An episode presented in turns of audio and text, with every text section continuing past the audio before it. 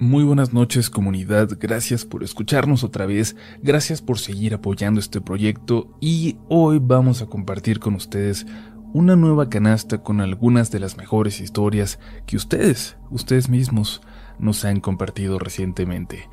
Gracias a Mónica, Josie, Roberto, Mariana y a Mauri por la confianza de compartir sus experiencias con nosotros. Vayan por su café, pónganse cómodos y cómodas, porque están a punto de entrar a experimentar el verdadero terror. Estás escuchando Relatos de la Noche.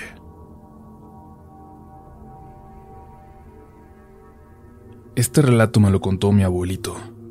Me animé a compartirlo ya que él me lo permitió. Mi abuelo siempre ha vivido en su rancho solo, desde que falleció mi abuela. Jamás se volvió a casar.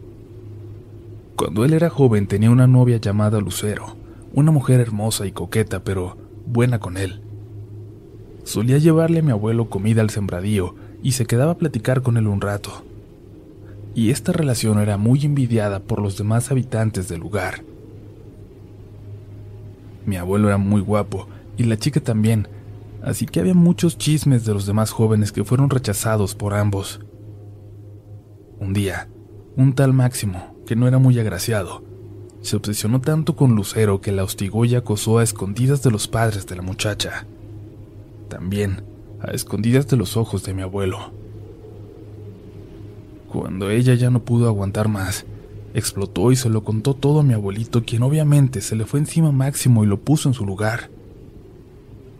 El hombre se fue, pero antes de irse, le advirtió a mi abuelo que esa mujer era del diablo y que le estaba mintiendo que le mentía pero que él no se daba cuenta, que jamás la acosó, que él solamente rezaba para ahuyentar a esa bruja del pueblo, pero mi abuelo lo tiró a loco. A los pocos días, mi abuelo conoció a la mujer que sería mi abuela y se enamoró de ella. No tardó mucho en dejar a la tal Lucero por mi abuelita, una mujer de belleza sencilla y muy amable.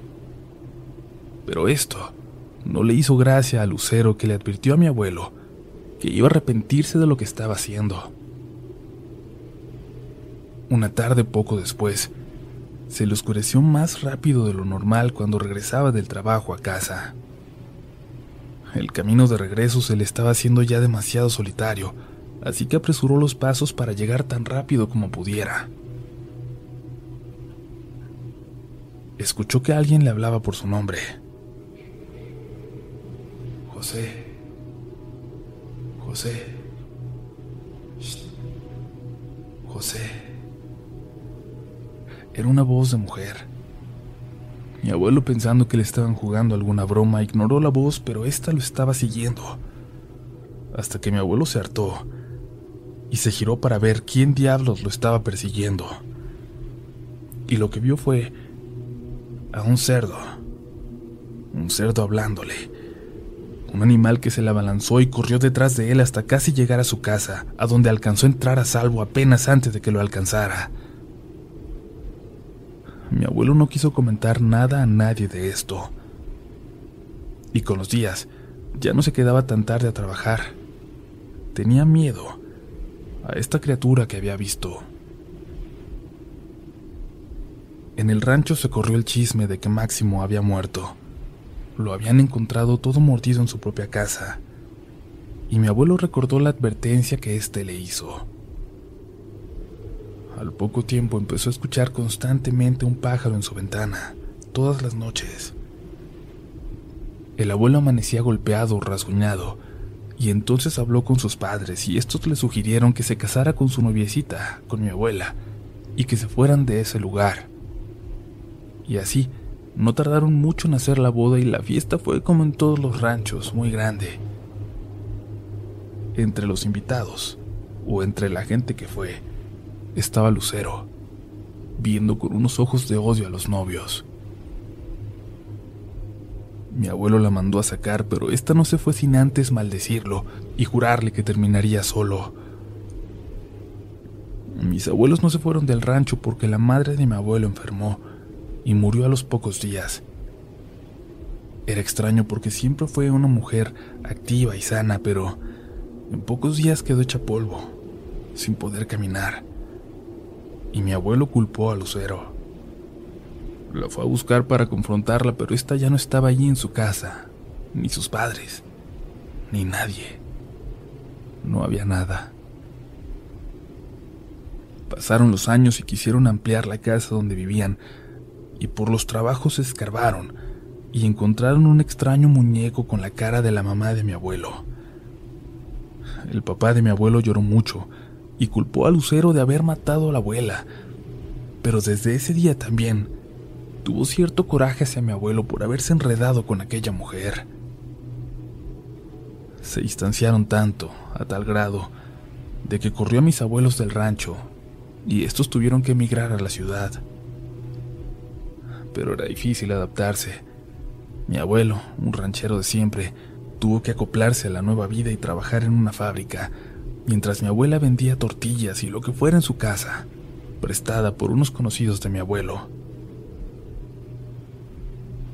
Una noche, cuando llegaba de trabajar, vio como un cerdo venía corriendo hacia él, pero esta vez no se asustó. Sabía que era la bruja, así que cuando estuvo a pasos de mi abuelo, que se quedó inmóvil, esperando, la bestia solo se desvaneció. Al año murió el padre de mi abuelo y ellos regresaron al rancho, donde de nueva cuenta se hizo hasta normal ver a un pájaro enorme en la ventana de su cuarto. Eso pasó hasta el día de la muerte de mi abuelita. Esa noche, mi abuelo escuchó al cerdo allá afuera. Y había también un pájaro picando en la ventana. El abuelito vivió solo mucho tiempo, pero unos tíos se vinieron a vivir con él al rancho y llevaron a una curandera que hizo unas limpias y protecciones en la casa. Ya no ha pasado nada, pero dice mi abuelo que a veces todavía escucha al cerdo, a lo lejos, como llorando. La brujería existe. Las brujas también. De aquella mujer jamás se volvió a saber nada, ni de su familia. Era como si no hubiera vivido jamás ahí.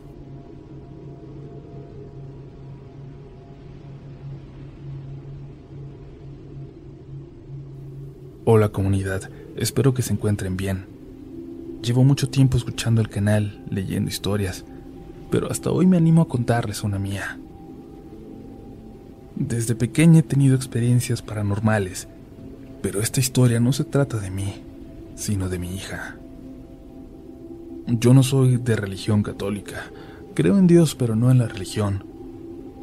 Cuando nació mi bebé, no tuve esas típicas experiencias con brujas que tanto se cuentan por aquí. Lo que me ocurrió fue mucho después, hace unos meses cuando mi hija tenía un año y cinco meses más o menos. Me animé hasta hoy a contarlo porque de cierta forma las cosas pararon y yo tenía pendiente de volverlas a atraer. Todo empezó una noche. Mi bebé duerme conmigo en cama y también mi perro, un pitbull sumamente protector que dormía a mis pies desde que estaba embarazada y que hoy aún duerme a los pies de mi bebé. Esa noche yo estaba en el teléfono cuando una de mis mochilas se cayó de entre el hueco entre dos muebles donde siempre las acomodo. Se cayó al piso. Yo me paré a acomodarla y al dar la vuelta se volvió a caer. La volví a meter y nuevamente se cayó cuando le di la espalda, como si fuera un juego. Y en mi estrés, la metí otra vez y la pateé hasta el fondo para asegurarla. Cuando me di la vuelta para acostarme, me aventaron la mochila a la espalda con mucha fuerza. Yo giré muy asustada y mi perro estaba parado viendo hacia ese hueco. La volví a meter y me acosté rápido. Me dormí. Y el día siguiente ni siquiera pensé mucho en eso. Esa misma semana ocurrió algo extraño mientras me bañaba. Cuando me baño lo hago con la puerta y la cortina de la regadera abiertas, porque aparte de mi hija cuido a mi sobrina, Cielo, y a veces se pelean. Ese día mientras me bañaba, claramente vi pasar a alguien, alguien que a mi parecer era bastante alta como para ser mi sobrina de seis años o mi hija. Esa figura pasó al cuarto de mi madre. Son tres cuartos continuos. El mío es el del medio. Mi mamá y mi hermana en las esquinas. Pues bien, cuando salí fui a ver. No había nadie y de nuevo. De nuevo intenté solo ignorarlo, pensar que era mi imaginación. Ese mismo día le bajé de comer a una perrita que vivía en la calle y le dije a mi sobrina que me esperara poquitito. Bajé para dejarle su traste y cuando subí, no más de un minuto después siquiera, me encontré a mi sobrinita en la puerta principal con mi hija.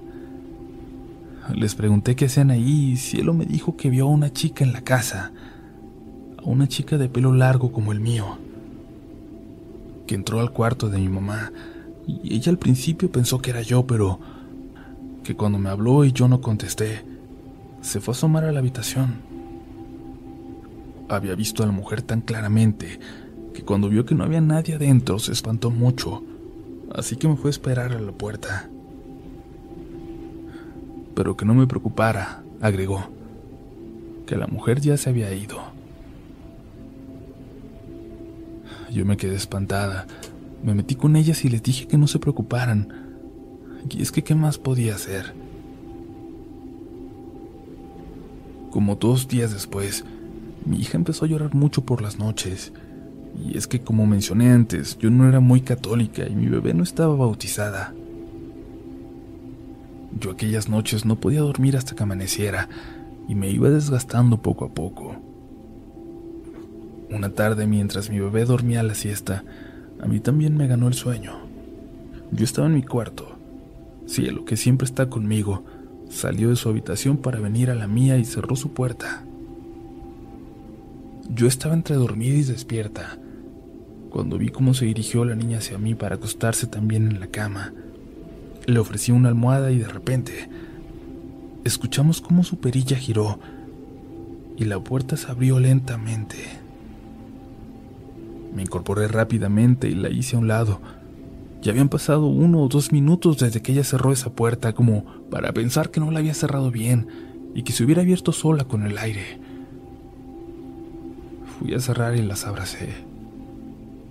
Otra noche, yo desperté como a las tres de la madrugada. Me sentí amenazada por alguna inexplicable razón. Mi perro estaba parado en la cama, mirando directamente hacia mí. Le dije que era yo, que tranquilo. Pero cuando me moví lentamente, noté que no me estaba viendo a mí, que veía a mis espaldas, a la esquina de la habitación. De repente solo se acostó en su lugar, pero yo ya no pude dormir. Y esto seguía pasando. Cada día que pasaba las cosas extrañas se hacían más intensas. Un día estaba platicando con mi pareja en la cocina y me dijo que Cielo se veía muy blanca, como enferma, que su cara estaba muy pálida. ¿Blanca? Le pregunté extrañada. Sí, me dijo. Acaba de asomarse por el cuarto de tu mamá. Sin embargo, fui a revisar y como podrán imaginar, no había nadie ahí. No era Cielo la que se había asomado.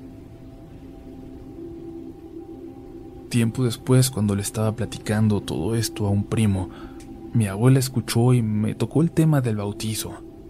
Y todos en la familia empezaron a dar sus opiniones respecto a que mi hija tenía que ser bautizada, etc. Y mi mamá se ofreció a bautizarla y organizarlo. Yo acepté, y en dos días la misa ya estaba programada. La última noche antes de su bautizo, me levanté por ahí de las tres o cuatro de la madrugada. Entre la oscuridad total, volví a ver a mi perro y a algo más. Algo como una sombra agachada a la altura de mi cabeza en la cama, como si estuviera en cuclillas mirándome. Enseguida le grité a mi mamá, le grité que había alguien en el cuarto y en una fracción de segundo mi perro se le aventó a esta cosa, y esa sombra brincó hacia el otro lado de la cama, hacia mi hija.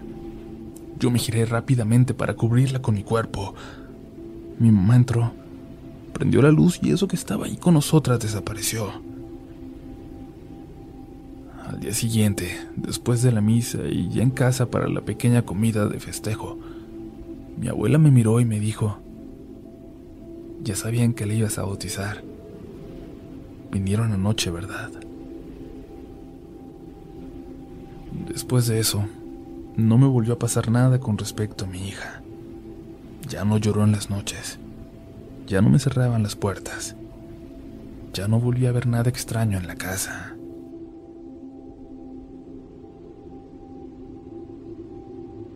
Hola comunidad, les escribo desde la ciudad de Puebla para contarles que el 30 de abril, en la madrugada, a las dos y media, me sucedió algo realmente extraño. Estaba durmiendo con mi esposa y en medio de los dos duerme con nosotros mi perrita Yorkie. Cuando nos fuimos a dormir, el clima era nublado con una leve llovizna. Yo soy de sueño pesado, normalmente no despierto más que para ir al baño y solo a veces pero esa noche me despertó un fuerte golpe en la azotea de la casa. El viento era tremendo, de verdad, como nunca. Las láminas del área de lavado golpeaban por momentos con mucha fuerza la estructura, como si fueran a desprenderse, y de pronto mi perrita comenzó a gruñir y a ladrar a la ventana de mi recámara. Se me hizo raro, pues la noté entre espantada y enojada, y mi esposa me dijo que estaba muy feo el aire y sin lluvia. Como si fuera un huracán, me dijo. Le respondí que tenía razón y que iría a checar arriba que no hubiera algo que se pudiera volar. Me subí por dentro de la casa a la parte alta de la azotea, al área de lavado, y efectivamente, las láminas estaban en su lugar, solo que el viento las levantaba violentamente y las azotaba contra la estructura. En el tendedero no había nada que se pudiera volar. Y aquí voy a hacer un paréntesis. Soy un ingeniero completamente escéptico. Antes de creer cualquier cosa rara, primero busco una explicación racional a todo. No soy miedoso. Camino si es necesario por mi casa sin prender la luz y nunca me da miedo de que me espanten. Y bueno, solo quería que supieran mi forma de pensar. Antes de describirles, lo que vi entonces. Desde el área de lavado hay una ventana desde la cual se domina todo el paisaje del exterior, principalmente la zona del Parque Metropolitano de Puebla, donde pasa el río y hay muchísimos árboles. Al asomarme, vi un poco de luz de las lámparas y de las casas, y las oscuras pero bien definidas siluetas de los árboles del parque. Pero arriba, como a 200 metros de altura, había algo raro. Imaginen una bolsa de basura inflada por el aire, negra, brillante, volando y girando. Volteé a ver el tendedero de nuevo, pero en eso, en eso mi cerebro procesó la imagen que acababa de ver. ¿Es una bruja? Pensé. No, claro que no. Es una bolsa que el viento elevó. Y entonces regresé a la mirada al mismo lugar, poniendo atención a aquello que volaba. Era una bruja. Una bruja vestida de negro, sin sombrero pero con un atuendo antiguo, un vestido completamente negro que se inflaba por el aire. A pesar del viento, esta cosa permanecía suspendida con la vista fija abajo, como buscando algo, y hacía pequeños círculos de no más de 20 metros de diámetro en el mismo lugar. En ese momento sentí un miedo que me heló por completo. Caminé despacio hacia atrás mientras sentía como algo frío recorría mi nuca y espalda. Me fui a mi recámara en la oscuridad. Sin decir nada me acosté y mi esposa me preguntó que si todo estaba bien. Yo le dije que sí, pero mi perrita seguía gruñendo y chillando, viendo la ventana. Lo único que pude hacer fue meterla a las sábanas y me quedé viendo a la ventana, aunque con las cortinas no podía ver hacia afuera.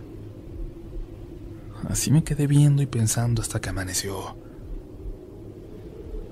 Gracias por leerme y de verdad, de verdad no creí que en pleno 2020 y en plena ciudad de Puebla existieran las brujas, y mucho menos que anduvieran volando por ahí como si nada.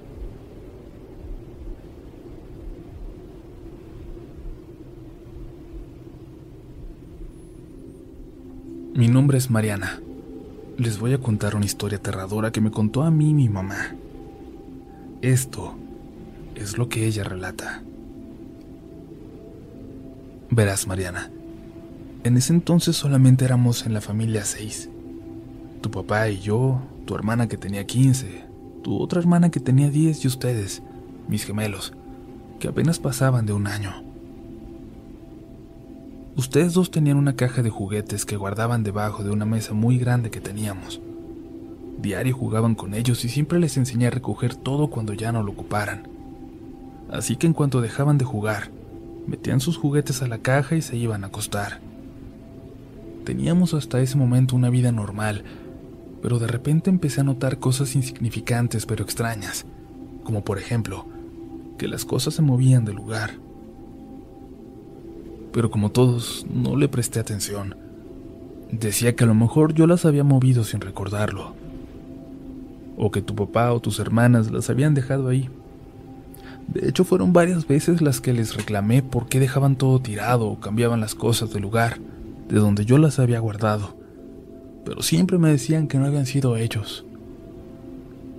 Y en esos momentos me burlaba, según yo diciendo que entonces había un fantasma que las movía. Un día tu papá había llegado de trabajar. Se acostó a ver la tele y como era su costumbre apagó la luz. Yo estaba haciéndole de cenar cuando me gritó desde la habitación de arriba.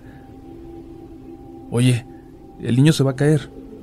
Está corriendo de arriba para abajo, se va a meter un golpe. Regáñalo o dile algo. Yo solamente pensé, y ahora este loco, ¿qué le pasa? Porque ustedes dos estaban conmigo cenando. Y solo lo dejé pasar. No le di la importancia necesaria para darme cuenta de lo que de verdad estaba ocurriendo. Al otro día, cuando nos levantamos, vi que todos los juguetes estaban tirados y regados por todo el cuarto. De inmediato pensé que ustedes se habían levantado temprano a jugar y que me habían dejado todo ese tiradero ahí. Los desperté y les llamé la atención. Les dije que alguien podía caerse y que no volvieran a dejar su reguero así. Y trataron de decirme que no habían sido ustedes, pero yo no les hice caso. Días después estaba en mi cuarto haciendo el quehacer. De reojo vi pasar corriendo a una niña con un vestido blanco. Y solo tenía a gritar, Estate quieta, Mariana. Te vas a caer o vas a romper algo, deja de correr. No pasaron más de tres minutos en los que bajé por la escoba y te vi a ti con tu hermano en la cocina, jugando muy tranquila. Y lo que más me llamó la atención fue que tú no traías ese vestido blanco que hacía menos de cinco minutos yo había visto con toda seguridad. Empecé a sospechar, por decirlo de alguna manera, que esos niños que habíamos visto tu papá y yo no eran ustedes, que había algo más. Yo no me asusté porque según los dichos, estas personitas de blanco son angelitos que vienen a protegernos. Y creo que desde ese momento ellos dejaron de tener miedo para mostrarse, dejaron de ser tímidos y se dejaban ver con más claridad. Sí, había una niña y un niño más o menos de su edad, Estaban vestidos de blanco. Muy rara vez se dejaban ver la cara. De alguna manera yo los dejé pasar. Dejé que se quedaran, que convivieran con nosotros. Ellos tomaban sus juguetes. Y lo que yo les decía era que al terminar, los guardaran para que al caminar no nos hiciéramos daño. Y así lo hicieron. Mientras yo estaba en la cocina con ustedes, Arriba se escuchaban pasitos corriendo de un lado a otro y se escuchaba cómo movían sus juguetes. Le platiqué a tu papá, pero así como es no me creyó y al contrario, se molestó y me dijo que dejara de decir tonterías. Una noche que llegó de trabajar, dijo que al entrar a la casa los vio jugando en el patio y me dijo que ya los metiera porque les iba a hacer daño. Yo extrañada le dije que ustedes estaban dormidos y ambos subimos al cuarto y sí, efectivamente estaban dormiditos. Y fue la primera vez que vi anonadado a tu papá. Le pedí que me creyera cuando le decía que habían unos angelitos en la casa. No sé si fue por su orgullo y no darme la razón, que me dijo que nada de eso existía y que solo había sido su imaginación lo que vio. En ese momento decidí que ya no compartiría cosas como esas con él, y siguió todo con normalidad. Esos niños jugaban en el día, y al anochecer recogían todo. Y a mí no me molestaba, al contrario, me ponía a hablarles como si estuviera hablándoles a ustedes. Por la noche, cuando dormíamos, a veces sentía unas manitas acariciándome la cara. Abría los ojos y veía a la niña tapándome con la cobija. Así pasaron varios días y yo hasta me sentía alegre de que estuvieran estos angelitos en la casa. Pero en una ocasión, ustedes llegaron llorando y por lo poco que les entendía, ustedes decían que alguien les había pegado. Yo pensé que entre ustedes se habían peleado y los regañé. Los juguetes volvían a aparecer tirados, regados y esparcidos por todo el cuarto. La única idea que se me ocurrió entonces fue tratar a los niños como a ustedes. Comencé a regañarlos. Les dije en voz alta que en esa casa habían reglas y que nadie era la excepción para seguirlas. Así que tendrían que obedecer. Lejos de conseguir algo positivo, lo único que logré fue más rebeldía. Aventaban las cosas que estaban sobre la mesa. Los dejé de ver por un tiempo, pero sabía que seguían ahí, porque se escuchaban sus voces, risas, pasos. Algo ya no estaba bien y yo empezaba a sentir algo de miedo. Opté por ya no tomarlos en cuenta. Si ellos hacían desorden, yo lo limpiaba con tal de ya no tener ninguna conexión con ellos. Traté de ya no involucrarme más Físicamente, les estaban haciendo daño a ustedes. Le platiqué a una prima, que es doctora, y al principio pensé que sería una pérdida de tiempo porque ella se va más a las explicaciones lógicas, pero tuve una respuesta que no esperaba. Me dijo que los corriera, porque ya nos estaban haciendo daño, que no me dejara intimidar por ellos y que tuviera el valor para sacarlos de la casa y cuando regresé les grité que se fueran, que ya no los quería más por ahí, por todo el daño que estaban haciendo. No obtuve respuesta en el momento, pero en la madrugada, mientras dormíamos, sentí que alguien brincaba en la cama. Me descubrí la cabeza y vi al niño brincando a un lado de ustedes. Deja ya de brincar, Vas a lastimar a mis hijos. Le grité. Él se detuvo y giró su cabeza hacia mí. En cuanto lo miré, me quedé estupefacta. Era la cosa más horrible y terrorífica que había visto. Su cuerpo era el de un niño, pero su cara era la de un anciano. Un anciano horroroso, con más arrugas de lo normal Tenía una sonrisa macabra, los dientes podridos, sin cabello. Y en cuanto me miró soltó una carcajada que hasta la fecha me estremece con solo recordarla. Una carcajada larga y fuerte de un adulto. Solo pude abrazarlos a ustedes y rezar. Rezar porque se fueran y porque todo esto pasara y se acabara de una vez. Al día siguiente fui a la iglesia y pedí que me dieran agua bendita. Al llegar a la casa lo primero que hice fue regarla por todas partes mientras hacía una oración. Desde ese momento no vi nada raro. Esas cosas se fueron de ahí. Espero de verdad nunca volver a verlas. ¿Cómo van comunidad? ¿Qué les han parecido las historias de hoy? Les invitamos como siempre a apoyar y compartiendo con alguien más. Eso es suficiente para que este proyecto siga creciendo tanto como hasta ahora.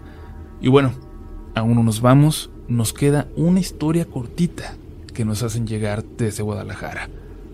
Vámonos con ella. Esto fue Relatos de la Noche. Me gustaría compartir un relato corto con ustedes. Esto que les platico me pasó hace ya casi ocho años, cuando aún estudiaba la carrera de gastronomía. Estábamos en los últimos días de exámenes y para las materias de administración y coctelería teníamos que organizar un evento. Un compañero consiguió que nos prestaran una terraza muy grande que tenía vista a la barranca de Huentitán, así que nos organizamos y se puso en marcha el evento. Sería un baile con servicio de bebidas. Para llegar a esa terraza teníamos que conducir por todo periférico y bajar por la calzada Independencia hasta llegar al mirador de la barranca. Comenzamos a las 7 de la noche y todo marchó bien hasta las 12 que se cerró el lugar. Para nuestra mala suerte, solo nos quedamos a limpiar dos compañeros y yo, y la verdad yo tenía mucho pendiente de cómo saldría de ahí, pero uno de los muchachos me dijo que él me llevaba a casa sin problema. Terminamos de recoger a las dos y nos retiramos. Al salir a la calzada vimos que la avenida ya estaba completamente sola. Ni un alma, Solo se veía uno que otro perro callejero. Pero el miedo comenzó al dar vuelta en periférico, pues el compañero que iba de copiloto gritó de pavor, muy sacado de onda. Al voltear Saulo, que manejaba, y yo, vimos como alrededor de 15 o 20 personas estaban paradas en ambos sentidos del periférico, con la mirada perdida, los ojos en blanco. No lo podíamos creer. Estas personas solo estaban ahí en la carretera. Saulo bajó la velocidad, prendió las luces altas y comenzó a presionar el claxon para que se quitaran, pero fue inútil. Esa gente no se movía. Parecían estatuas. Decidimos rodearlas despacio para seguir nuestro camino, pero el miedo nos ganaba al pensar que intentarían hacernos algo cuando pasáramos junto a ellos. Cuando nos acercamos, nos dimos cuenta de que vestían ropa normal. Se veían como gente normal. Solo notamos que no traían zapatos y les salía vapor por la boca. Quizás por el frío que hacía a esas horas de la madrugada. En ese tramo de periférico lo único que hay son unas bodegas y por el otro lado había oficinas de teléfonos de México. Fueron los minutos más escalofriantes de mi vida Sudaba frío y temblaba de miedo al pasar junto a ellos. Cuando por fin los esquivamos y seguimos, Saulo aceleró y no nos detuvimos hasta encontrar una gasolinera. Nunca supimos qué había pasado en realidad. ¿Qué tenía esa gente? ¿Eran fantasmas? ¿O por qué estaban ahí? Hasta la fecha paso del trabajo a casa por ese lugar y cada que veo ese tramo, se me sigue poniendo chinita la piel. Si te gusta este contenido, no dudes en suscribirte para que estés pendiente de lo nuevo que tenemos cada semana. Síguenos también en Instagram y Twitter, donde nos encontrarás como RDLN Oficial. Y también puedes suscribirte a YouTube, donde tenemos varios relatos nuevos cada semana. Esto es Relatos de la Noche.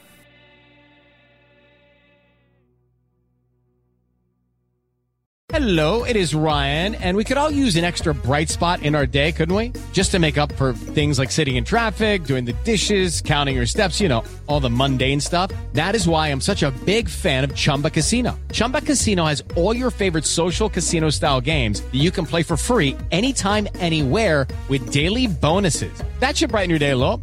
Actually, a lot. So sign up now at chumbacasino.com. That's chumbacasino.com. No purchase necessary. Void were prohibited by law. See terms and conditions 18 plus. ¿Quieres regalar más que flores este Día de las Madres? The Home Depot te da una idea. Pasa más tiempo con mamá plantando flores coloridas, con macetas y tierra de primera calidad para realzar su jardín. Así sentirá que es su día todos los días. Llévate tierra para macetas Bigoro por solo $8.97 y crece plantas fuertes y saludables dentro y fuera de casa. Recoge en tienda y sigue cultivando más momentos con mamá en The Home Depot. Haces más, logras más. Más detalles en homedepot.com diagonal delivery.